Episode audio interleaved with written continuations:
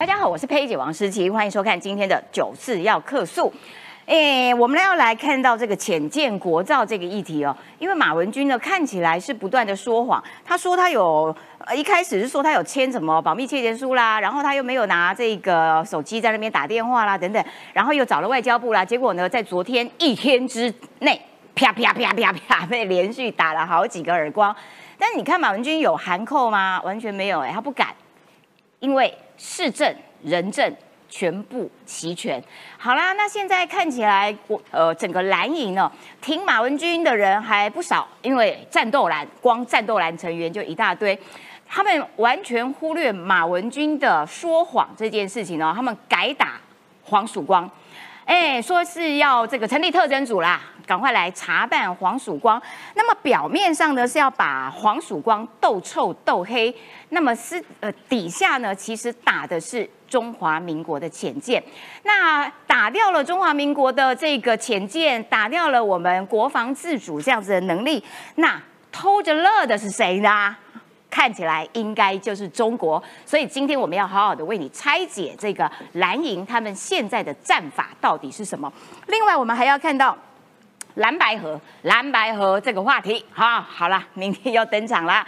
金普聪跟黄珊珊明天下午要见面了。那不知道这个金普聪看到黄珊第一句话见面第一句话的问候是 “Hello，我们要查办你哥喽”。这样蓝白河还谈得下去吗？黄珊珊还坐得住吗？真的是非常尴尬。好的，所以我们也会来追踪一下，看看明天蓝白河双方互相叫板。哇，叫的这个很高哦，那到底能不能谈下去？最后，我们当然还是要来关心这个哈马斯近乎恐攻以色列这样子的行为，而且超残酷，他们是连小婴儿那种襁褓中的小婴儿都残忍的杀害。好啦，那像是美国啦、英国啦等等国家纷纷是力挺以色列，但是唯独中国。中国没有谴责哈马斯哦，而且中国还打电话给了以色列的官员，哎呀，要要呼吁说啊，我们就停战火，立马帮帮忙，对象搞错了吧？发动攻击的不就是哈马斯吗？好了，今天我们都会有详细的分析，赶快来介绍今天一流阵容哈。来，首先欢迎的是我的老朋友了，中年晃晃哥，十七好，大家好。再来是台北市议员赵怡翔，佩姐，大家好。再来是最美的立法委员林楚英，哎，佩姐好，各位正义联盟跟你们同台，我们真是与有荣焉呐。好的，最后一位，我本来想把他赶出去，因为等一下他打招呼的时候，你们就知道他要干嘛了。欢迎林玉慧，我不姓郭，但是我会跳慢波。有没有很想把他出去吗？身为自己也觉得，身为本节目九四要特诉第一个史上第一个被主持人赶出场的来宾来宾哦，我怕等一下这边全部都充满了到站，怎么办？没有错，这怎么可以呢？我不姓郭，但是我会跳慢波。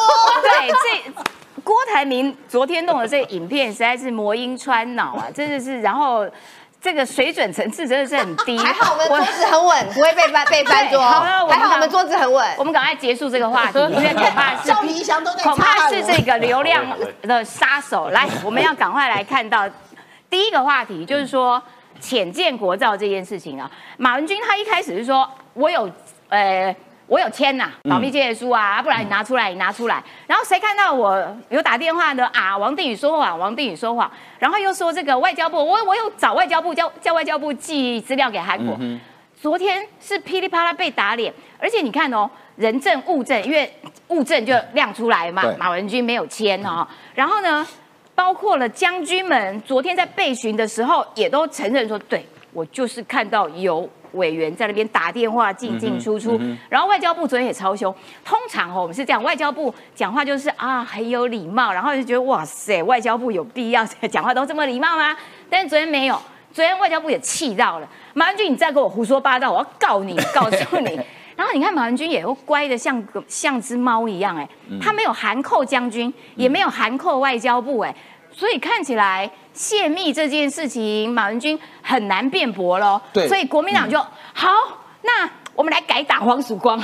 我觉得昨天马文君用身体具体落实了一一句话，叫做“如果有人打你的左脸，你要把右脸凑上去”。马文君昨天是左右脸各凑两次，啪啪啪，哇，好痛！对对，啪啪啪啪啪，连打。所以他昨天没出现，是可能因为脸肿得像猪头，很痛，对，不好看 啊。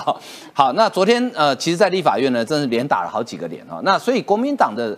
呃，这个战斗蓝就尴尬了，因为他们前天才大阵仗，包含我特别提醒呃各位观众朋友要注意哦，昨天呃那天侯友谊在现场哦，为什么要特别点侯友谊？我等下跟大家解释，三十三个立委候选人站在一起力挺马文君，马文君还讲，如果我被起诉，那这个国家就完蛋了，没有公理正义，对。我就是那公理正义。我讲马文君，如果你没被抓去关，这个国家还真没有公理正义，对，没错。就现在发现马文君挺不下去，因为昨天在台上讲话那些呃军方的人，邵维阳是一个中将，然后呢外交部是官方单位，所以他也没办法反驳，而且拿出来证据是铁一般的事实哈，所以呢改打黄曙光。好，战斗蓝为什么要打黄曙光？诶，大家先来这个想象一下，明天下午两点半，黄珊珊跟金普聪见面的时候，黄珊珊第一句话要问金普聪什么呢？你们要扮我哥是吧？珊珊应该是这样。我哥是哪里得罪你们了？哎，不是问你们认识陈定南吗？那是壁炉的水准，珊珊还是稍微 level 高一点。是是是。也就是说，你不觉得尴尬吗？明天两个人要见面，然后这边呢是带头说我要扮黄曙光。好，为什么要扮黄曙光？对，为什么？道理很简单。呃，中在中国的传统文化里面有一个，我个人觉得最糟糕，叫做“非我族类，其心必异”，就这八个字。中国共产党是落实这八个字的政党，中国国民党呢吃到共产党口水，所以他也落实这八个字。嗯，黄曙光，我相信他应该是国民党员，因为以他的年纪，他是一九五七年的，以他的年纪，那个时代台湾的时空背景，你要当到高阶的军官，你非入党不可能的，一定的啦。对，好，再加上黄珊珊讲，他们家三代十二个职业军人，你觉得这个家庭是一四五零吗？是侧翼吗？是绿营吗？绝对不是。但是我觉得这是好事，因为军人本来就效忠国家。对啊，对黄曙光帮国家做事，完成了他个人的使命，就是帮台湾把第一艘潜艇造出来。只是很巧合的，这个国家现在执政党叫做民主进步党，所以战斗蓝受不了了。嗯，这个怎么可以是民进党完成呢？套一句这个郭喜讲说，这个马文君的办公室执行长杨国良讲的话说，就算要做，也是等我们国民党执政才做，怎么可以让民进党做？对。这什么心态呀？这个叫做政党高于国家哟。对，这个叫做非我族类，其心必异。那黄曙光，你敢胆敢帮异族服务，你就是卖国贼。嗯，我觉得他们的逻辑其实不复杂，很简单。好，现在你去打黄曙光，你会得到什么样的后果呢？黄曙光虽然已经退役了，好，但是呢，他一辈子都在海军，再加上黄珊珊他们家族的人全部都是军方的人。那你觉得军方的人？你觉得军方？我相信在中华民国的退伍军人里面，绝大多数还是比较正常的，也就他们不会觉得说战斗蓝这种打法是对的。我觉得战斗蓝蓝军现在的打法就是他不断的在台湾内部挑起对立仇恨，在政党方面是这样，然后在军方他也这样，他把黄曙光揪出来，然后一定会有一些人是支持军方内部支持黄曙光，因为他们要。军人嘛，他们也支持我们加强武力。然后可是另外一军比较蓝的，他可能啊，这个跟黄曙光对立，他就不断的在制造大的矛盾、小的矛盾，而且把黄曙光揪出来，我觉得他有一种有一种既视感，他就好像当初一个一个打。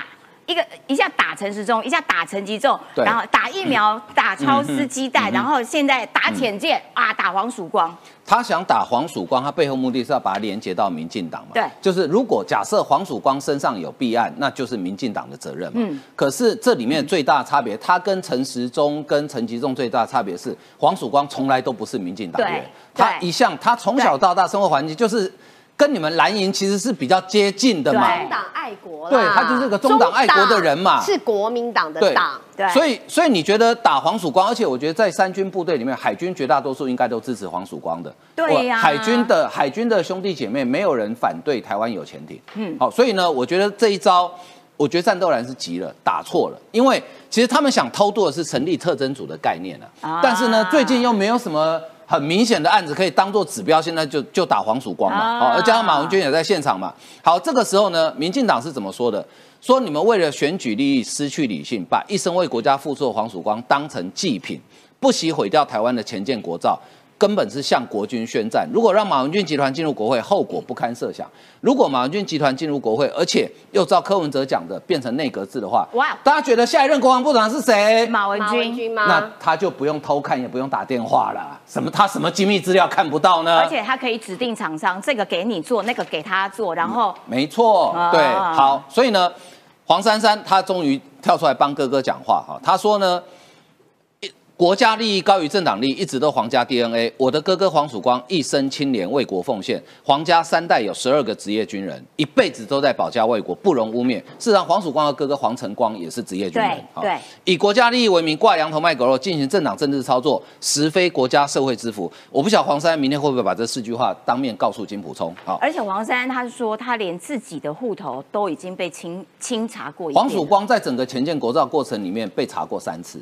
嗯，因为总是有一些他挡人财路嘛，对，财路被挡人会想去找想方设法去检举他，被查过三次，所以邱国正讲说，我绝对相信他，他为人各方面都很受肯定。对，大家都肯定黄曙光，还包括大鹏部长冯世宽。对，我觉得冯世宽讲那一趴真的是还蛮感人的。对，黄曙光就是承受多大的压力跟委屈啊，然后大鹏这样子安慰他的时候，他就这这种这种人，然后。忍不住哽咽，你看看他背负多大的压力。而且你知道黄曙光他下达一个指令说，前舰出海海测的时候，我要在船上。嗯，你知道他为什么要在船上？第一个代表我对这艘前舰我有信心。第二个，我一个当过参谋总长、海军司令员坐在前舰上，你们敢跟我搞七捻三的？大家看着办嘛。马文君不是说啊，空壳啦，铁壳啦，哈，棺材棺材。我觉得前舰出海海测的时候，也可以邀请马文君去。你给我进去，不要进去，把它绑在上面就好。好，那这个前舰呢？为什么哈？其实从台湾的前舰封壳下水那一天，其实各种假讯息就不断的在攻击，透过抖音，透过各种平台。为什么？因为。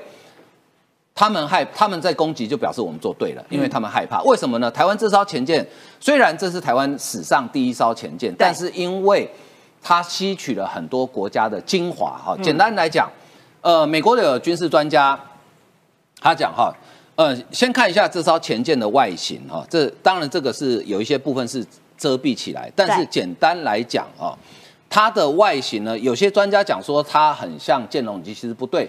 因为剑龙级是叫做雪茄型，它长得比较像一根雪茄。嘿，那呃，我们的海坤呢是比较水滴，呃，泪滴型，所以它其实外形上是不太一样的哈。哦。然后呢，这里面最重要是大家很关注配 MK 四八重型鱼雷。嘿，这很威吗？呃，MK 四八鱼雷的威力在哪里？第一个，它的它这个是改良版的哈。嗯。它也是美军现役的重型鱼雷。第一个，它的射程很远。它可以在大概差不多一百多公里以外就可以有效命中目标，而且现在的现在的鱼雷，我们国军现在使用德国的 SUT 鱼雷呢，它叫做线控，就它鱼雷从发射管出去，它后面要拉一条线，嘿，你必须靠那条线来控制鱼雷的方向，嘿，但是 MK 四十八它可以它可以线控，它也可以不用线控，哇，它可以无线，哇，好厉害哦！所以也就是说，当我前舰我发现目标，线控的缺点是。我潜艇必须停在原地，对，等你击中目标之后，我才能离开，因为你离开那个线就断掉了，对，那你很相对，你很容易被对方发现。哦，可是呢，因为潜艇最大功能就是它的逆中性跟隐蔽性，对。那 MK 四八好处就是说我可以射后不理，就是我发射出去之后，我潜艇就开走了，我到下一个伏击区。哦，对，哎，而且你说这个鱼雷啊，它可以。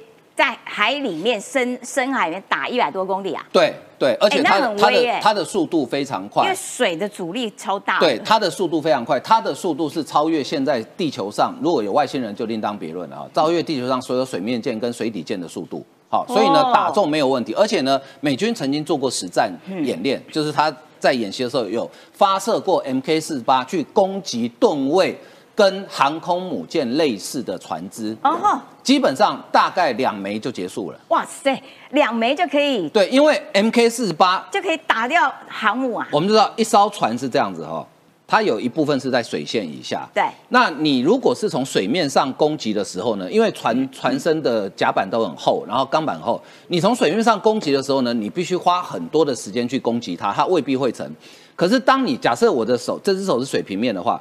当你从水线下去攻击它的时候，你打穿它，它会进水。进水之后，它的船会折断，一方面是因为鱼雷爆炸，另外一方面它被它船身自己的重量给压断了，因为它的重量往下沉就把船给折断，所以基本上它只要两枚就可以。哦，厉害，而且海坤军舰呢，只花了六年的时间，这样算很快，是非常快。别的国家，我讲造前舰哈，呃，我们常常讲说造舰其实是百年工艺。你看现在世界上有能力制造潜艇的国家，基本上他们国家造船的历史大概都超过至少有七八十年以上。嗯哦，像中国那种去山寨俄罗斯的那另当别论嘿啊。所以呢台湾什么东西都山寨。对台湾只用六年时间做出潜艇，其实非常非常不容易啊嘿。好，MK 四十八呢，有人讲说啊，你只有鱼雷有什么用？你没有巡弋飞弹啊，你没有那个鱼叉飞弹，这个叫外行人讲外行话啊，内行人一看就知道，发射鱼雷需要鱼雷管，对，鱼雷管通常会在潜艇的前方，好，这个这样被遮起来，我们看不到哈。鱼雷管里面哈，鱼雷管它就是一个管型的空间，嗯，基本上你只要塞得进去的东西，它都可以从那边射出来。哎，等一下，有网友刚刚说嗯这个外形上面，海鲲是雪茄，海龙、海虎才是类低型。好，没关系，好，那好，我我我跟你讲，就外行人看起来，嗯，他们都长差不多，没有，王一川最坏。王一川说像大肠型，大肠哦，好，都大猪大肠肠嘛，猪大肠。好，OK，那鱼雷管啊，鱼雷管基本上它就是一个连通前舰内部跟外部的一个通道。嗯，那所以你任何东西只要能塞进鱼雷管里面，即使潜艇里面垃圾，当然不是这样，不不能这样做了。你垃圾都可以透过鱼雷管排到海外，排到潜艇外去。所以你可以发射鱼雷，将来不管是巡弋飞弹或是潜射型的鱼叉飞弹，我只要放进鱼雷管，通通可以发射。哦，那是因为我们哦现阶段只有 MK 四八，那将来如果说我们买到潜射型的鱼叉飞弹，甚至有巡弋飞弹，哦巡弋飞弹对巡弋飞弹，因为为什么呢？为什么会讲到特别讲到战斧巡弋飞弹呢？因为美国的维吉尼亚级的主现在是美军的主力的攻击潜艇，它是它当然它是核子动力，美国的维吉尼亚级里面就是配备的战斧巡弋飞弹。啊哦哦，所以你只要可以放进鱼雷管，它通通可以发射出去。所以呢，很很简单的道理。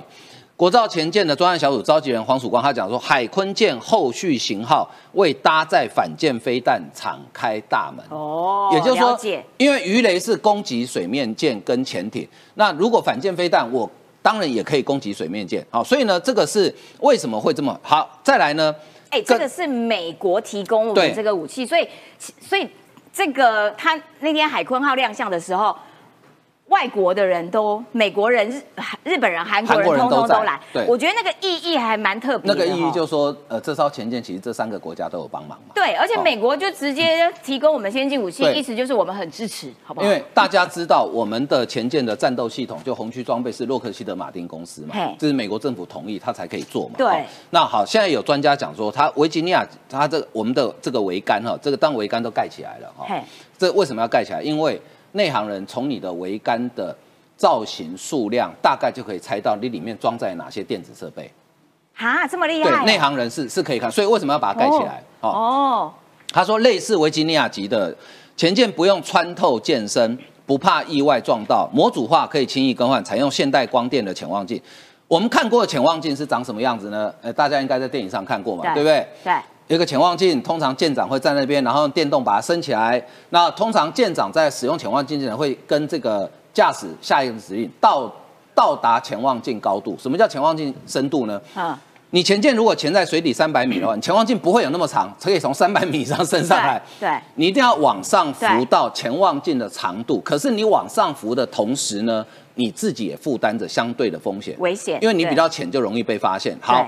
那过去传统潜望镜是这样，在那边看，当然现在有那种电子光学的。那我们这个潜望镜呢更先进，除了传统之外，它有一个叫做电子潜望镜的东西。嗯，就是说我们不用伸眼睛，对，它放一个东西，类似像好，你把它想象成一个那个呃针孔摄影机好了，好，你把它想这样大家容易懂嘛？对懂，你把它想象成一个针孔摄影机，当它升上去的时候呢，你前键也许还在相对的深度，但是它那个电子潜潜望镜上去之后，它一样可以看到上面的情况，但是你的潜艇却还保持相对的隐秘性。啊。所以这个是很先进，而且呢，它不用它的这个我们的潜望镜呢，可以不用完全穿透舰身，所以比较不怕意外去撞到哦干什么的哈、那将来可以选择装配的是潜射型的鱼叉反舰飞弹，整合洛克希德马丁供应的作战管理系统，G 叫 CMS，负责汇入目标数据的，则是雷神公司提供的主感应器套件。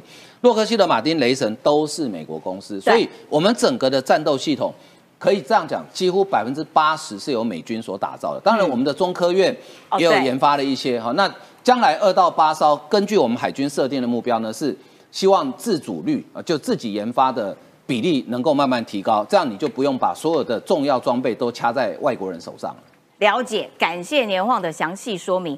你看看哦，我们这个潜舰其实第一艘自己。打造出来的花的时间很短，然后呢，过程间黄曙光他作为潜舰小组的召集人，他背负的压力势必是非常非常的大。他自己就已经被调查过三遍了，而且你看他在立法院被询的时候，我要请教一下楚英委员，他很很辛苦啦。他在被询的时候，竟然马文君当着他的面说：“你不会造潜舰呐？”啊，不然你马文君会有你造啊？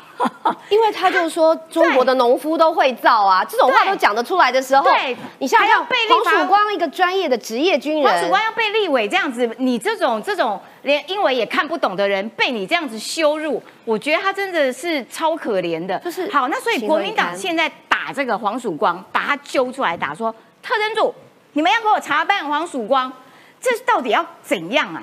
呃，对这一集啦哈，我我。我先给大家看，这是今天早上国民党团记者会后面的背板。他说什么？谁谁卖国？谁叛国？蔡英文、黄曙光讲清楚。我自己觉得这个标题，你想想看，映入黄曙光这跟这些海军弟兄的眼里头，这是作何感想？这个完全就是羞辱中华民国的军人，羞辱黄曙光。对，因为我记得我在节目当中，我也曾经讲过，当时呃刚好是九月二十八，呃这个我们的首首艘潜舰，呃这个下下水成立之后呢，我那时候在节目上就讲，其实黄曙光很辛苦，他曾经讲过，他几乎是。接下这个任务之后不眠不休，然后呢，国民党你跟着战斗蓝哈，国民党的战斗蓝三个七个在赵少康的领导之下，你们一字排开的在那边喊马文君加油，还说要去重启调查，其实这个是引起了整体的国军的愤怒，因为他们会觉得说，哎。国民党，你以前说中华民国，中华民国，结果看到中共的时候，国旗收起来。对。然后你们以前都说保家卫国，中党爱国。我必须强调，因为坦白说，我自己的弟弟也是职业军人，所以我大概理解，就是过去很长的一段时间里面，呃，很多的军人们是认为说，哎，至少国民党跟我们的关系比较亲近，好像是捍卫这个国家的。可是现在是怎么样？连国军你们也都要把它丢到一边，就是为了。接受中国的那个所谓“九二共识”，所以说要往那边靠拢吗？中华民国不要了，国军也不要，最好大门敞开吗？好，国民党呢，在第一时间因为这样之后，确实引发反弹，所以今天早上哈，哎，他们是有点改口了。他们现在说什么？他说战斗蓝呢，急澄清啦，说这不是共同政见。但是这个改口，我不知道是因为愤怒。然后所谓的引发众怒，还是因为明天金普聪跟黄珊珊要见面，这个我不知道。也许你们根本就是演的，只是为了明天要顺利，免得真的被黄珊珊说啊，我哥到底哪里得罪你们？啊，你先讲清楚，你要办我哥哦。所以他们现在赶快改口说什么？他说赵少康提的八个个证件哈，是给战斗蓝成员选择性使用，哎，并非党团共同意见，还批评民进党乱打。那请问一下，你们今天早上那个背板？是谁在打？是我们小编偷偷跑去帮你们 设计的背板吗？对啊，这讲什么话？我必须要讲，国民党哦，你真的是自己认清，然后假逼混哈，马文君哈，到底是怎么回事哈？你们看好事实真相。如果你们现在还看不知道的话，那我现在就这个讲给所有的九四要客诉的朋友看，也让国民党睁开你的眼睛，不要再装睡。马文君在十月五号的时候说，资料是韩国，他他提供韩国前呃曾经呢询问过当时当国防部政次的房茂宏，说哎这里面没有机密。结果昨昨天十二号，当时陪着去见马文君办公室的军官说什么？我们并没有告诉马文君这里没有机密，说谎。为什么要说谎？而且是有人证的。再来，他说这个战。战斗机的这个所谓造势，他说是否在会议中有讲 PHS 呢？好，不是造势啊，建造了哈。他就反反呛说：“王定宇你在场吗？”并直言说：“王定宇你在说谎。”哎，我告诉大家啦，王定宇昨天他就干脆直接在咨询台上咨询中校呃中将邵维阳，他就直接讲了嘛。委员确实是在使用手机，所以当下就去跟委员报告，就跟王定宇报告。为什么要跟王定宇报告？我跟大家说，当时。国防委员会的招委就是王定宇，就是会议主席，你知道吗？主席从头到尾没有离开，委员可能因为质询来来去去，他是那个会议主席，他如果不坐在那里，那个会不能开。哎，那马文君这种谎怎么敢扯？这种谎他都敢讲哎！你要知道，当事人都在现场，而且还是会议主席，你们去查会议记录都是有的哦。好，再来。马文君表示说，透过外交部跟韩国联络，然后才挂号寄出，太好笑了。现在外交部讲了，说这是不实的说法。如果再有不实的说法，要采取法律行动。我是建议像这种北菜的哈，北菜贝啊哈，直接告啦，因为你不告，他就认为说你其实是心心里有好像心虚。我要讲的就是心虚，说了一个谎，用更多谎来圆吧。现在。是不是为了明天蓝白河，所以先假装说，哎呀，没有没有，我们没有要办办黄曙光，没有没有没有没有，我我们没有要重启，是这样吗？如果是这样，你们就太恶心、太恶劣了，只谋求自己的政治利益。因为我们自己来看一下，我帮大家整理过去蓝营是如何集体的抹黑黄曙光。我也请大家可以把这张转给黄珊珊了哈，叫他明天就拿着这张板子，我做好免费提供版权，没有好，黄珊珊带着去给徐巧清说什么？黄曙光是成年人，应该由黄曙光本人亲自出来声明，而且不是任由自己的妹妹代为发声。听好喽，而且他还说他去告黄曙光，要让黄曙光在庭上来辩护。哎，这是什么意思？是要让一个辛苦为国家做事的人。他告郭喜，可是他说他要传黄曙光，言下之意就是我声东击西，我重点是要羞辱黄曙光，让这些帮国家做事的人脸上无光，去跑法院，这像话吗？再来，赵少康就说什么要求浅见侦办前在梦总长，浅见召集人黄曙光，陈以信说什么不不满黄曙光说浅见造有一连一委在一直在搞，所以说不清楚，然后要外界去猜。然后吴思怀说什么？曙光不在国防 指挥链内，无权制作建军的任务。哇！我其实才要问吴思怀，这个时候就是你表达对国家是忠诚还是不忠诚的时候。国民进党现在一路是挺国家，希望国家能够国建国造、国防自主。但是国民党里面你就有一个军系立委，你是不是也跟着国民党一起睁眼说瞎话，对国家不忠？背叛国家，我觉得这个是非常重要。最后他还说什么？我们一定要告黄，告到底，告到死为止。这是国民党团的副书记长李德维，他有他有事吗？你我我我我希望这个是你一时说出去的，赶快更正哦，不然的话，我真的认为国民党就是从头到尾挺背叛国家，国民党支持对国家不忠，所以对你们来说，你们的国家是中华人民共和国吗？没错，就是说，你看看一个马文君，他就可以阻挡这么多的我们的国防自主的这些行行动。然后国民党现在群起来力挺马文君，哎，天哪！如果台湾我们真的要充实自己的这个呃这个这个呃国防能力的时候，万一下一届的立法院蓝军多数一个马文君可以挡成这样。万一每一个都马文君，你看看台湾，台湾拿什么保护自己啊？然后这种结果谁最乐？偷着乐着就是中国了。这个宜祥说要补充，我很快补充。我真的觉得国民党真的是选举选疯了哈，真的是选疯了。当时浅见的计划真的回归到很久以前的历史，是一九八几年，大家就说要买要买要买，为什么？因为怕说今天如果那时候一九八零年国民党执政哦，一党独家，呃，这个一党当当政哦，他当时也会怕说中国啊，如果当时去进行一个说海上封锁的话，我们没有浅见的话，我们没有办法突破这个封锁，会对台湾的民生、对我们的经济造成影响。但是当时荷兰政府卖了两艘之后啊，被中国警告，所以因此他就不敢再继续卖了。然后自从以后三十几年来。跨政府、跨总统，大家持续追求的，就是我们希望可以完成，让我们海军可以拥有啊新一代的这个潜舰。所以这个根本是不分蓝绿的一个计划，不分蓝绿的期待。结果你今天国民党因为选举的关系，你要去抹黑这个。其实他刚刚这个吴书怀讲的不在指挥链内，其实黄曙光在啊，他是总统府潜舰小组的召集人呢。他其实是赋予总统，而且总统是三区统帅哦，赋予总统的权责去处理这个相关的一个浅见的一个统整计划。但我要说了，今天我觉得国国民党最可耻的地方是这样：马文君至今没有认错，那不认错就算了，到处灰色，先去灰色郭熙。是说实在国际是怎么样？根本跟马文君一点关系都没有啊！今天大家问的是你马文君为什么不资料给韩国嘛，对不对对啊？为什么要去不签保密协议？为什么要带手机进去等等的嘛？这是马文君的事情，跟郭庆什么关系？第二个要去抹黑王定宇，哎，说王定宇是周杰，当时为什么没把他踢出去？对不起，王定宇当时确实就是没有这个机制可以请你立法委员出去，但是他后来就修改了这机制，就是说，即便你不签，你只要到席，你只要签到，就代表你有保密义务了嘛，对不对？这也是王定宇当时去实实施的嘛。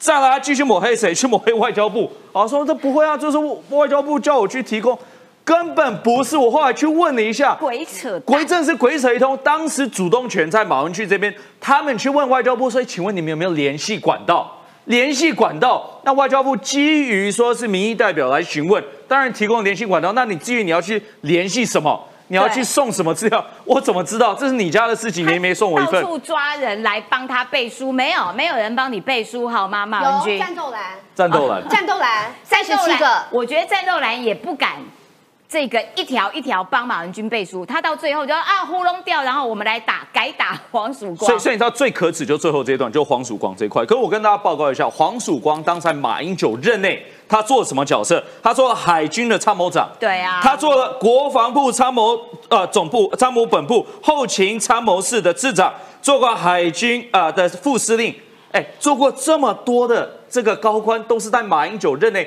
代表说马英九政府的国防部对他也是有信任的、啊。怎么现在因为选举的关系，就突然变成他是全民公敌？我一定要把他抹黑。这个刚那个李对李那个他说如果李说判李登辉是怎么说？是说要告到死为止、哎哎，这多难听的一句话！对一个职业四十几年来、三十几年在国防部工作的这样职业军人，他说，我要把你告到死。马文君值得李德维下这么大的毒誓吗？我一定要把政党票投国民党，就是对支持马李德维。跟马文君的关系好成这样哦，所我用生死相逼黄曙光，哎，哇哦，这种情感真的是很深啊。所以最后讲一点，我觉得更宏观去看待这件事情。未来假设有前进计划二点零，谁敢挺身而出？谁敢去做这件事情？我做这件事情，我付出了我的时间、我的成本、我的人脉关系去做这件事情，最后被你政党人替告到死。我觉得呃，国民党其实蓝军哦一直有一种思维，就是我基于政治上面的仇恨，所以我觉得一个一个把你打到死为止。你看当当时陈时中被打成怎样但，后来超疫司陈吉仲被打成怎样，就一个一个把你打掉。然后现在轮到黄曙光，你们也打得下去。不过我刚刚本来要请怡翔补充说，所以美国在台湾自治潜接这件事情上面。是支持的嘛，也提供了嘛。那这种东西还有什么好讲的嘞？国民党，你这你到底你还好吗你？我我其实美国是百分之百支持啊，因为其实美国当时在这个两千年代的时候，他其实就有意要出售给台湾潜舰，因为他认为说台湾确实有潜舰的一个需求。但是因为为什么？因为美国只有在造核能潜舰，它并没有造这个柴油潜舰。那当时很多欧洲国家在造，但欧洲国家不敢卖啊，这是这种军售的问题嘛。向来就只有美国愿意顶得住来自对岸的压力，持续提供台湾这个军事武力嘛，对不对？所以后来美国这个没办法去出售给台湾，那说我支持你浅见国造。所以你看，其实刚刚这个焕哥也提到，这个洛基马丁很多美国的这个军呃这个军事厂商啊、尤其是国防产业。都有投入这一次的一个浅见的这个国造的状况，所以即便 大家说这个是国造，但事实上这个也不是我们百分之百国造的。说实在，真因为我的不是、啊。们要去买一些红区啦里面对了红区里面的你装备看系统整啊。合，在科技上面啊，甚至于在这个武器方面等等等等，这都是来自海外的。但是来自海外也好，因为为什么？因为我们就没有这经验嘛，所以我们把最好的引进来。那未来我们现在是第一烧嘛，对不对？对未来希望是说还有二三四五六对七八，那未来这个国造成分会持续的提升？没错，第一艘原型舰接下来就会越做越好，所以我们还有好几艘要建。那所以，如果国民党在立法院变多数的时候，不用想啦，你后面建不成啦，因为光一个马文君就挡成这样，如果再加上一些战斗蓝的人，还得了啊？就唯一的一艘，你觉得可以这样吗？好啦，下一个话题我们要来看哈、金普聪跟黄珊珊要见面啦。哈，我们刚刚已经讲过啦，第一句话，黄珊珊可能要问说，我哥到底哪里得罪你？你们为什么要办他？好，我们先来看哦，哎，在会前蓝白明天要见面，但是在会前吼、你看双方其实放话放了好长一段时间哦。呃，会前会金普聪、黄珊珊见面，然后呢，侯友谊是说，大家愿意谈，什么都没问题，我一定相忍为国。然后呢，到底要不要跟柯文哲辩论啊？我可以跟赖清德辩论，没人问你啊，好不好？没人，没有人问你是不是要跟赖清德辩，柯你要跟柯和哎，所以你要不要跟柯辩？然后你扯了一个赖清德，就是你是不是接收讯息的能力似乎有一些有一些不呃不够不够敏感？既然要合作，要有大格局、公开、显东显西，要怎么结婚呐？哈，柯文哲说目标是推最强的候选人啦，啊，我们要在哪轮替啦，等等的。但蔡正元直接泼冷水。如果科皇想象的联合政府是放大版的科皇市府，显示科皇政治知识不足，会害死台湾。哎，我跟你讲，我觉得蔡正元啊，就是偶有佳作，有没有？就就是偶尔会表现出一个稍微正常的言论，好不好？大多数是没有了哈。好，然后赖清德的讲法是说，其实民进党赖清德一直都是采取一个最严格的标准，一对一的对打的方式。所以我们来看看赖清德对于这一题，蓝白要见面了，他们会不会和？如何和？对赖清德是不是威胁？我们来听听看赖清德的讲法。副总统赖清德原本要陪同总统出席行程，却临时缺席进行会议，难不成是要讨论因应蓝白周六会谈吗？这场选举还没有决定哦，还在变化当中，还在变化当中，所以最后登记的会有几组，现在没有一个人说得准，但是我们必须要。做最好的准备。面对蓝白再也可能整合，赖清德近期在造势活动上都再三提醒，恐怕也是要避免因为民调稳定领先，让支持者因此松懈。赖清德更要辅选干部，做好一对一对战的准备。谈得成谈不成，我不敢下定言了哈。那但是我认为，最后。应该是不太会成啦。我们都一直以一对一做相关的准备，哈，选举就这样要得到大部分的认同。赖阵营内部人士分析，若三强鼎立，赖清德即便胜选，选票可能难过半，无法当全民总统。若一对一对战，胜选过半，会更有民意基础。而赖阵营未来也将以团体战为主，从十一月起，各县市竞选总部陆续成立，包含四号上午台南首发场，下午新北，五号桃园，十二号台中，十九号高雄，以及。十二月三号压轴场，全国以及台北市联合竞走。对于选举的情势变化会非常的大，那蓝白河的可能性当然也都一直在预估之中。那赖富也没有放松过哦。政府的机器在民进党的执政之下，当然都会为赖清德所用，所以这一点我倒是觉得也不意外了。蓝白合不合牵动二零二四大选选情，赖清德阵营严阵以待。要请玉慧来分析一下明天登场的蓝白。互相放话放成这样，你觉得有可能吗？呃，我们刚刚其实才刚看完正常版的总统候选人应该做什么事，我们现在怎么突然间画风突变，掉了不正常版？到底这样画风突变？对，因为刚才我们看到一个总统候选人，他必须要告诉所有的选民，告诉所有的支持者，告诉所有的台湾人，你为什么要支持我？所以我们看到赖清德是按部就班，我相信楚英在这边，宜祥在这边，包括说去国外啊，那进行了海外的后援会的成立，或者在国内各个不同的在百工百业团体的一个成立。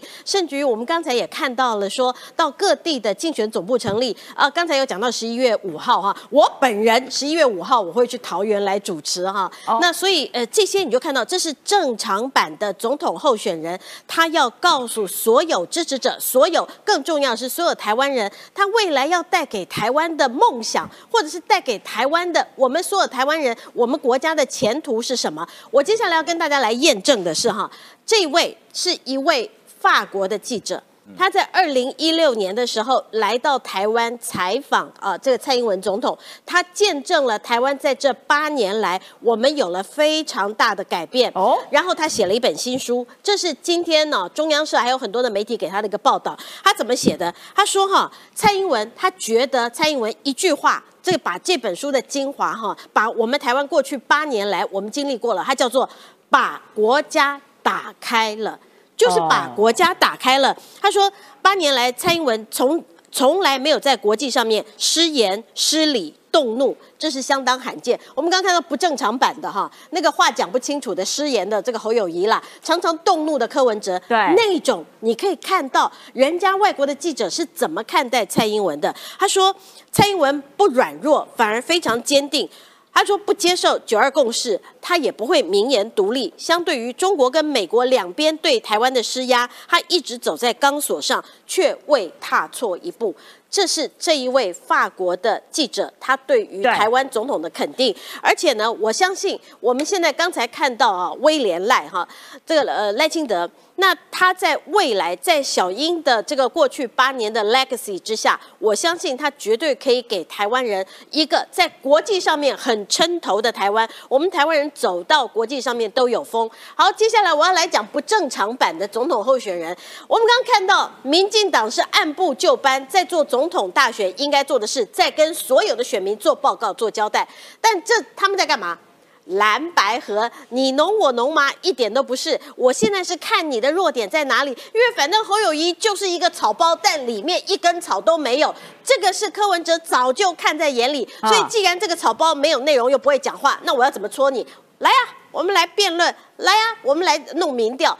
这个是柯文哲他出的非常阴狠的招啊，啊所以他知道国民党，你你明天要谈什么嘛？那黄珊珊跟周瑜修跑去跟基姆说，哎，我们什么时候办辩论啊？辩什么论？以前他只会讲我是侯友谊，后友谊，呵呵过贵几季。我是警察，对 出生入死，啊，他这是过枪去林弹雨哎，他在跟苏贞昌辩论的时候哦，他说我是后友谊，侯友谊，呵呵做代级，呵呵贵几季哦。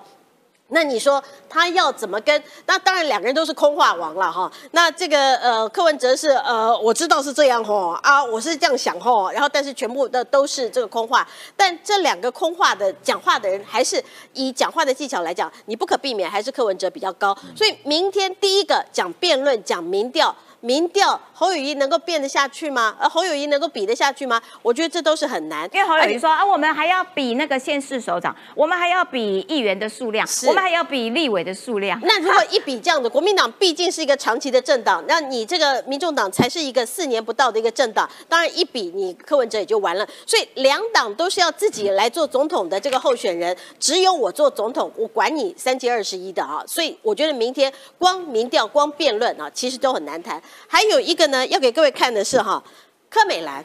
哦，对，柯美美，哎，我们都不要忘记了哈，柯美兰她在昨天突然宣布说，啊，他要用五党籍出来选。哎，这什么这什么意思啊？他为什么要用五党籍？我刚民众党，我刚才在这个呃，我们在节目录影之前呢，我还跟这个主持人我们在讨论，哎，最近有个韩剧哦很红，叫做《Moving》啊。对，Moving 每个人都有特异功能，对不对？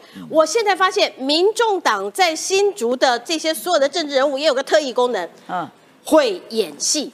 哦，这每一个人都很会演，有没有？高虹安会不会演？只有新竹吗？不是对全党都很会应该演吗？但 在新竹是真的是戏精级的，高安会不会演？嗯超级会演啊！不是我做的，都是小兔劝我的。小兔过去从那个呃李俊毅那边哈带过来的所有的习惯。李俊毅是男生，李俊毅需要用卫生棉，李俊毅需要用双眼皮贴吗？但是高安说得出来哈。然后这个柯美你看李兰也是。俊毅的眼睛就知道，他绝对没有没有用双眼皮贴，对，而且 有够咪的，这也中枪。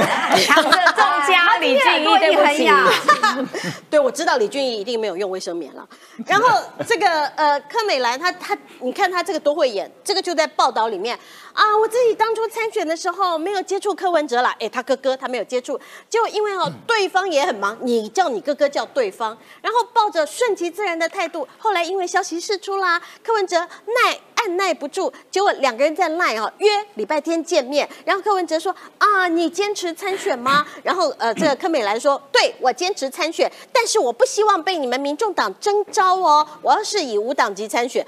第一个就是我看不起啊，这个民众党。刚才阿黄已经讲过。第二个，我也看不起国民党，什么蓝白河，老娘我柯美兰不是我本人哈，在新竹这边，我就是要唱衰你蓝白河，所以不可能蓝白河。然后第二个是他要干嘛？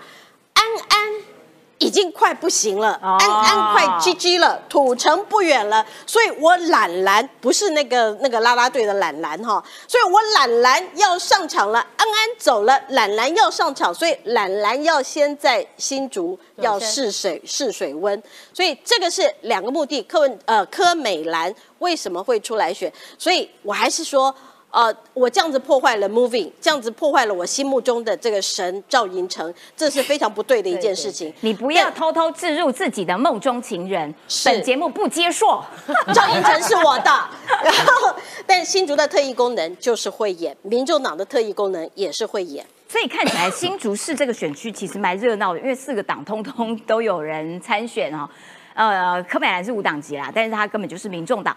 好啦，那所以那个新竹这个选区看起来是蛮复杂的，很不合理的地方，的确是这个就是柯文哲的老家新竹，然后又是你唯一一个执政的县市县市，哎，这个这个高虹安，所以你到最后哎推出柯美美，然后他却又挂无党籍，这怎么讲都讲不过去，一定背后有其他。古古怪怪的原因。好啦，我们要来看到下一个话题。哎，这件事情啊，真的是很恐怖，因为哈马斯啊，他们不是掳了很多人，只是跟他请年话。他们不是掳了很多人质吗？美国现在证实大概一百五十人。现呃有新的画面出来，就是他连小婴儿都杀。哎，哦天哪，那个真的没有办法看，超恐怖的。那现在大家都纷纷站在以色列这一边了，就是觉得，因为发动的是。哈马斯，那我们昨天其实也讨论过，说哈马斯其实筹备了两年的时间，然后他偷偷的走私武器啦，或者是自己做啦，就是弄一些零件，然后拿以色列已经报废掉的东西，然后哎回来做，然后所以筹备两年之后，砰给你打这一集，真的是太惨了，太恐怖了。那现在很大家都会关注到说，哎，这又是一个选边站的问题。那所以你中国在哪边？因为呃，什么北韩呐、俄罗斯啊，你想也知道，他们大概就会去支持哈马斯。那中国呢？中国作为一个这么大的国家，中国也没有谴责哈马斯。哎，我觉得这不需要选边，是正常人都会支持以色列谴责哈马斯的行为。因为先不管两呃两国哈，就是或者说两大，因为哈马斯还不是一个国了哈，就两大阵营，它几十年来的恩怨情仇，所谓的这个道义有道，做人要讲武德，你要打仗。我阻止不了你，但是你干嘛去俘虏无辜的平民百姓？对呀，而且用那么残酷的手段去对婴儿、对女性。哈马斯抓人质的目的是，因为他们要对抗以色列，让他们最害怕武器叫做钻地炸弹。因为呢，他们哈马斯在加沙加沙走廊经营很多年，他们有很多地下碉堡或地道。那以色列其实上一次就使用过钻地炸弹，那个炸弹它可以钻到地下去才爆炸。哦，所以呢。他对于地下碉堡的破坏力很高。那哈马斯呢？他抓了人质之后呢，他就会让以色列投鼠忌器，就是我不晓得这个地道或这个碉堡里面有没有我以色列人，或是有任何无辜的人，他就比较不敢用随意的用钻地炸弹去攻击。哈，好，那中国这一次的态度呢，其实非常有趣。我觉得他讲这个话就是支持哈马斯，但是他不讲，嗯，他只是不讲出来。中国怎么说呢？以色列驻华使馆的第二号外交官叫 X 哈，他说，当人们在街上被屠杀的时候，应该不是提两国解决方案的时间点。以色列期待中国延迟谴责哈马斯，中国不是将以色列称作朋友吗？你你有没有觉得这件这件事情有没有即视感？就是当时习近平去俄罗斯的时候，也提所谓的俄乌两国的解决方案，可是。中国也从头到尾没有谴责过俄罗斯，甚至美国都怀疑他，你偷你还偷偷赞助俄罗斯，对，一样的道理嘛，就独裁者永远跟暴力站在一起嘛，这个道理应该很简单了吧？对，好，那中国跟以色列关系会不会改变？这个稍微解释一下中国跟以色列关系，因为你要你要知道，以色列那个国家处境其实很艰困，对，因为 它四周国家都是阿拉伯国家。他一个国家在那边可以屹立这么多年，真的非常伟大哈。那他当然，以色列当然就他的外交政策来讲，因为中国跟巴勒斯坦非常好，因为中国是世界上最早承认巴勒斯坦是一个国家的呃大国之一。他们现在是已经建立全面关系。那因为中国跟巴勒斯坦很好，所以以色列也想说，我改善跟中国关中国关系，至少你不要选边站嘛，嗯你不要太卡勾边嘛哈。所以中国跟以色列关系其实并不差。我们凭良心讲，好那。德国的媒体呢，他就讲，他说中国以色列关系是非常不错哦。中国着眼于以色列高科技跟军备技术，呃，这个纳坦雅胡总理则追求在亚洲的外交政策摆脱单一的局面。但是北京这次这个反应呢，会让中国跟以色列关系严重的打击。在在这个之前，以色列有人建议把中国打造成替代美国的中东秩序的维护者，现在只好跟中国说再见。一定要的啊，拜拜啦。这个还只是在外交政策上。那如果这件事情最后真的百分之百被证实的话，我觉得中以的关系会更糟糕。哎，而而且之前呢、就是说为什么以色列哦，他对于那个讯息的掌握看起来是有一些这个不完整。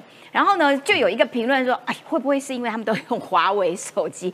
就是这个华为的通讯系统在以色列其实是相当之活跃。因为以色列的情报单位哈，那个摩萨德呢，在在世界上大概是可以跟 CIA 或是英国的呃 MI6 比美的一个情报单位哈。哦那这一次竟然一点事情都没有，当然有它外交上的关系，因为以色列跟阿拉伯准备要建交，所以大概也松懈了。另外一个原因大家找到了，之前有人推论哈。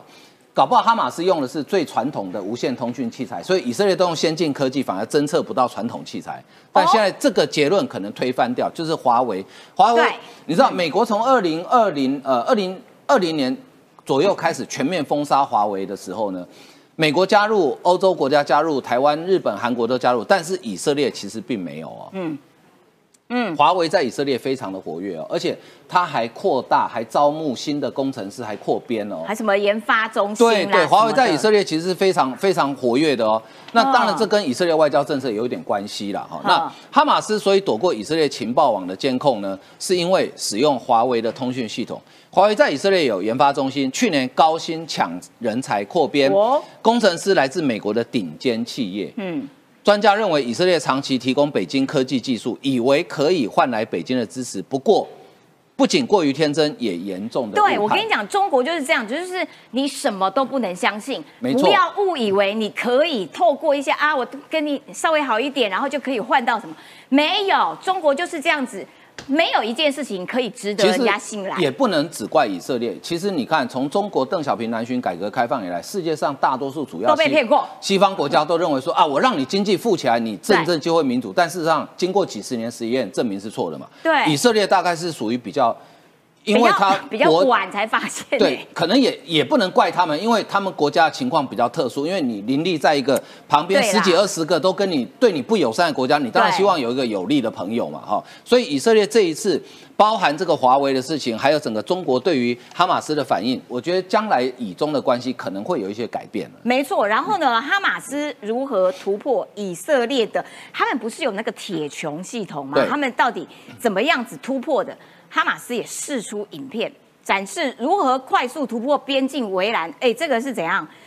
哈马斯，我觉得他们真的很恶劣的一个地方是说，好，我今天做了坏事之后，我还给你播影片，我让你看看我们的 我们的厉害之处，嗯然后不管多残忍或者是多怎样，他们多血腥，他们也照播不误。哎，对，其实哈、呃，就战术或战争专业的将呃观点来讲的话哈、我觉得这个是未来的战争一定要做的事情，就是嗯。除了是战场上的战争之外，你还必须要有一些所谓的宣传。我们旁边的影片其实就有，对哎，对，它这个这个就是一个叫做呃，其实过去我们在屏东大鹏湾那边很多人在玩这个哈。就呃，它这个叫是有动力的滑翔翼，动力滑翔翼。嗯，因为滑翔翼一般是靠热空气往上升啊，那它这个后面是带一个像一个大螺旋桨的东西哦，它是可以带有动力的，它可以飞得比较远，哦。但是也不是像没办法像飞机飞那么远了哈。嗯那它的好处是什么呢？它好处是因为大家注意看，你看它的动力滑翔翼，它的整个的结构金属的部分其实非常少。嗯滑翔翼本身是尼龙塑料，然后呢，只有后面那个那个螺旋桨是金属，所以雷达不容易侦测到，再加上它体积又很小，哦，哦因为哦了解，它就一个人大一点点，它不是像飞机那么大，哦，所以呢，它雷达不容易侦测到它。嘿，所以哈马斯呢就利用这个弱点哈、哦，在发这个是他们的训练影片嘛哈、工兵单位快速突破边境栅栏障碍物，随后骑乘机车渗入以色列境内，这是陆陆军呃陆地面部队部分。那他们那个栅栏呢是有计划的，先在重点地方那个围墙很高很厚，然后有计划的先炸开几个洞，然后接着再用嗯推土机把那个洞给推大，然后骑着机车就冲进来了。哇塞好！然后呢，这个跳坦白，说啦，我觉得是蛮厉害的。对，就是这个是计划已久的事情，就是他靠跳伞跟滑翔翼攻破高科技防线嘛，哈。其实这个这个并不是新的战术，这是在二战时候就用过的。土法练兵，但是他们有成功，但是有时候怀旧不只是一种情怀，它真的是可以可以用的。哈对，它真的有效。这是哈马斯运动的军事分支，叫做卡萨姆旅哈。他们战斗人员乘坐滑翔伞，成立成功绕过以军众多高科技防空系统，飞越分隔加萨地带跟以色列的网子铁丝网哈。嘿另外。这个军事媒体发布的影片，滑翔翼是滑翔伞从地面出发，每顶有一到两名战斗人员驾驶。这些渗透分隔网的伞兵呢，哈马斯称为萨克尔中队。哎，所以它一个滑翔翼，然后上面可以坐两个人。对，大概两个人，因为那个哦你也没办法坐太多人，因为重量会太重哦，所以这个你看这个就是这样子嘛，好、这个这个其实是呃，的确它是一个土法炼钢，但是它是有效的。我觉得不知道的人啊，看到这个以为叫哦，那边有人在玩滑翔翼，对，不知道他是要来的确进攻，的。在音乐会上第一时间是这样，对是因为有火箭爆炸，那所以大家没错对，才开始真的会让大家没有那个那个而且警戒石奇，你一心。开始问了一个问题，以色列的铁穹防空系统不是非常优秀吗？对，但是这个那么小，他也测不到啊。而且这是对火箭，铁的穹是对火箭有铁穹主要它是打火箭或飞弹，它不打人，哦，哦，它不打，因为没有人想到会有人用这种方式啊。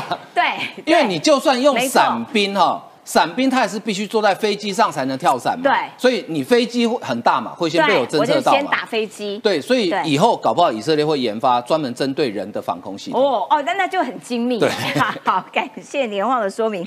接下来要请怡翔啦。那以色列其实，我我跟你讲，以色列也不是吃素的，他们不是在很短的时间之内就迅速集结了三十，现在已经到三十五万大军哦，展开反击。然后哈马斯到底？有没有要和谈？不知道，因为他还是在玩两手啦。我一边跟你说啊，不然我们来和谈一下，然后另外一边我继续试出一些残忍的这个影片。好啦，以色列哇，三十六万了哈，然后其实还蛮吓人的，就是说以色列其实本来就是一个还蛮战斗能量蛮强的一个一个国家啦。好，所以来跟我们讲一下最新的进度。我先讲以色列这部分啊，因为他三十六的这个预备军人，三十六万预备军人，其实他蛮特殊原因，是因为他大概四十八小时以内就已经全部集结完了。就是所以它是非常短时间内号召了三十六万，所以现在其实以色列是一个小国家，总共人口在一千万左右嘛，对不对？所以几乎每一个人的家人、邻居等等等等哦，都有人被号召进去了。那号召原因是什么？你说如果你纯粹要打防卫战的话，你需要用到三十六万人的大军吗？应该是不太需要了。但是如果你下一阶段思考是什么？是进攻加沙走廊的话，那确实你需要思考这部分，因为加沙走廊的总共人口大概是两百万左右哈。所以今天其实以色列大家看到这样子的一个发展，大家思考到的就是下一阶段的攻击行动哈。所以包括以色列军方发言人，他其实就表示。